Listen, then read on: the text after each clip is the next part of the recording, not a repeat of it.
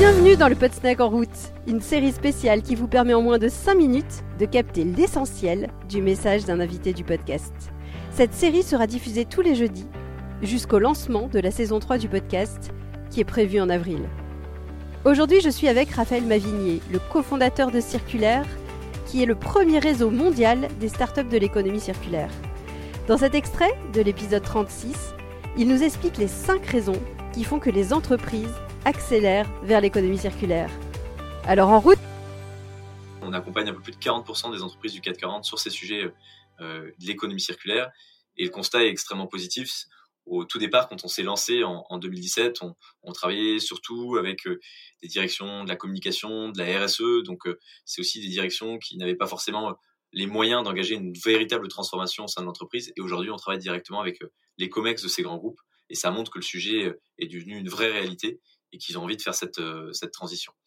Et s'ils ont envie de faire cette transition, c'est pour euh, pour plusieurs raisons. C'est pas forcément que d'un point de vue environnemental. Je pense qu'il y, a quatre moteurs qui font que ces, ces entreprises ont envie de s'engager dans l'économie circulaire. Le premier, c'est tout simplement le moteur business. On l'a vu euh, euh, au début de, de, notre échange, il y a de moins en moins de ressources, donc le prix des ressources est en train d'augmenter. Donc le fait d'avoir des modèles circulaires où je peux réutiliser ma ressource, bah, financièrement, ça peut être intéressant pour moi la production de déchets, elle est de plus en plus pénalisée euh, fiscalement. Donc, ne plus produire de déchets, ça peut devenir intéressant aussi d'un point de vue financier. Donc, il y a vraiment ce, ce, moteur économique qui va de plus en plus driver les entreprises vers euh, cette économie circulaire. Il y a un autre moteur qui est le moteur législatif. Il y a euh, dans les deux dernières années deux lois qui sont mises en place et qui poussent les organisations à mettre en place des, des systèmes circulaires, des systèmes durables et, vertueux. Donc il y a eu la loi AGEC en février 2019, qui est la loi anti-gaspillage pour une économie circulaire, qui a mis en place euh, des, euh, des, dates butoirs très précises pour la sortie du plastique à usage unique, sur la transparence euh, de l'impact des produits par rapport aux consommateurs. Et donc ça, ça oblige les entreprises à s'impliquer.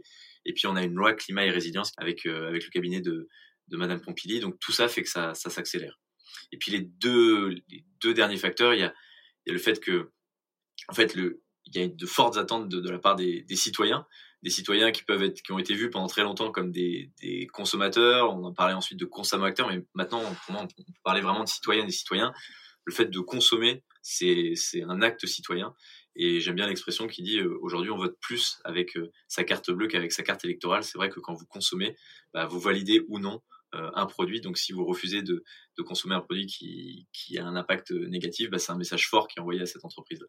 Le dernier moteur, c'est, la rétention des, talents je pense que de plus en plus de personnes ont envie de travailler dans des entreprises qui, donnent du sens à ce qu'elles font. Ça a été démontré aussi par des récents sondages qui montrent que 80% des, employés attendent que leur entreprise donne du sens à leur travail. Et ça, c'est illustré à la fois par euh, des étudiants qui ont signé il y, a, il temps un manifeste pour un réveil écologique qui disait bah, on ne se retrouve plus dans les valeurs de, ces grands groupes euh, qui n'ont pas euh, une vision claire sur le changement climatique, sur comment elles peuvent être actrices euh, d'une transformation plus durable.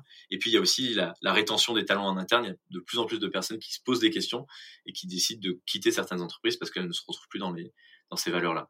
Donc tous ces moteurs-là font que ça ça accélère euh, très très vite au niveau de, l'économie circulaire et, du développement durable. Au niveau euh, de, vos, de vos activités, est-ce qu'il y a une ou deux anecdotes que tu pourrais raconter qui t'ont frappé justement dans l'accompagnement d'entreprises et dans le changement de mindset euh, sur euh, bah, comment je passe à l'économie circulaire, comment je, je me sensibilise et, et, que je me transforme. Euh, là, tout de suite, j'ai un événement qui me, qui me vient en tête, c'est c'est ce qui s'est passé avec Decathlon. Donc, on, on, on, a travaillé pendant pas mal de temps avec eux et on a commencé en faisant ce qu'on appelle des learning expéditions. Donc, on amenait Decathlon rencontrer des startups ou des entreprises qui étaient engagées dans cette thématique de l'économie circulaire pour montrer que c'était possible de le faire. Et on allait notamment à, Amsterdam parce qu'Amsterdam c'est le siège euh, européen d'interface, donc cette entreprise de moquette qui euh, aujourd'hui a un impact zéro sur l'environnement. C'est le siège de euh, Patagonia en Europe, c'est le siège de Fairphone, ce téléphone qui est euh, modulable et, réparable. Donc c'est très inspirant. Et en fait, on a pu amener euh, l'ensemble du Comex de, de Decathlon, rencontrer ces projets et notamment le, PDG monde de, de Decathlon, Michel Abalea sur l'ensemble des personnes qui venaient, certaines étaient euh, plus ou moins convaincues et d'autres absolument pas. Et au bout de, de deux jours de rencontres et d'échanges avec euh, ces pionniers de l'économie circulaire, leur vision a, vraiment euh, drastiquement changé.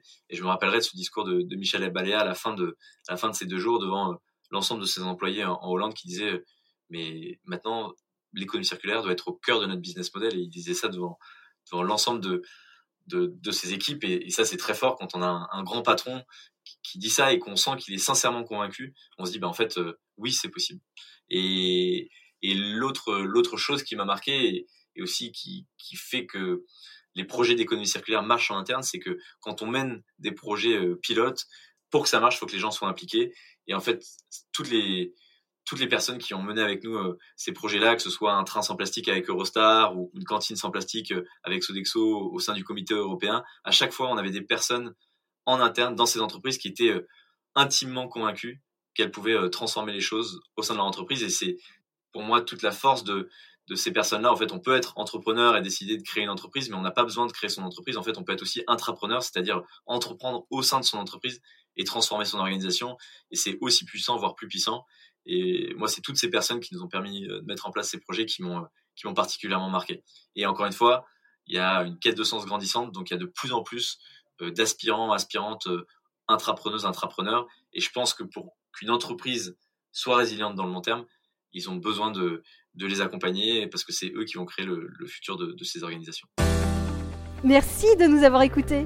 Si vous aimez ce podcast, aidez-nous à le faire connaître en lui donnant 5 étoiles sur Apple Podcast ou sur votre plateforme de podcast préférée.